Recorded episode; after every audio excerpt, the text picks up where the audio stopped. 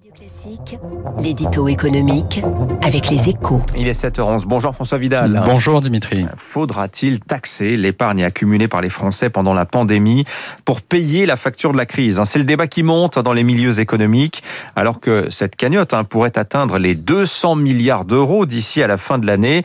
Euh, vous jugez, François, cette idée totalement aberrante ben, Ce serait à la fois inutile et contre-productif, Dimitri. Hein. Inutile parce qu'en tant que membre de la zone euro, la France peut compter sur le soutien de la BCE pour financer la dette du Covid à court terme et pour en limiter le coût à l'avenir.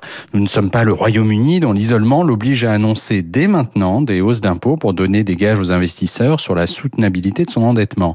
Ce serait contre-productif ensuite parce qu'au pays du ras-le-bol fiscal, la perspective d'un nouvel impôt renforcerait encore la tendance à épargner et c'est bien la dernière chose dont nous aurons besoin dans les prochains mois lorsque l'économie pourra repartir à plein régime. Mais qu'est-ce qu'on peut répondre François à tous ceux qui estiment hein, que eh bien taxer cette épargne serait un juste euh, retour des choses. Après tout, 70% de cette épargne a été constituée par seulement 20% des Français les plus aisés, euh, ceux dont les revenus ont été les moins fragilisés par la crise. Hein. Bah, je leur répondrai qu'ils confondent idéologie et efficacité économique. Hein. Taxer le bas de laine constitué ces derniers mois reviendrait à dire qu'il est le résultat d'un bénéfice indu, ce qui est faux.